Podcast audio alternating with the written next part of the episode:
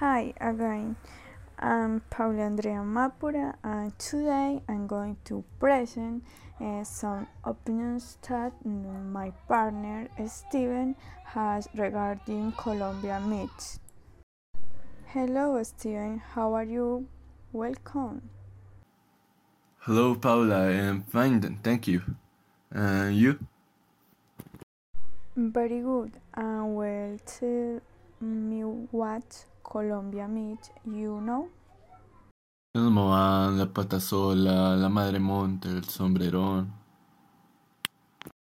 Oh, how interesting. Well, and what do you think about Colombian mythology?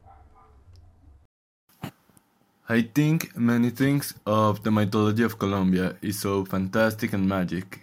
Many myths of Colombia are a mix of tragedy and magic, and it is so incredible. Tell me about any.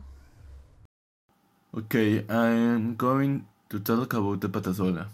The Patasola is a woman with only a leg.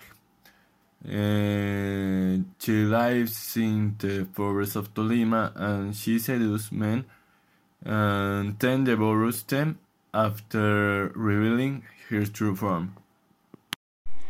I have heard that the story of La Patasola is a story about the betrayal of a woman to her husband. What do you think about that?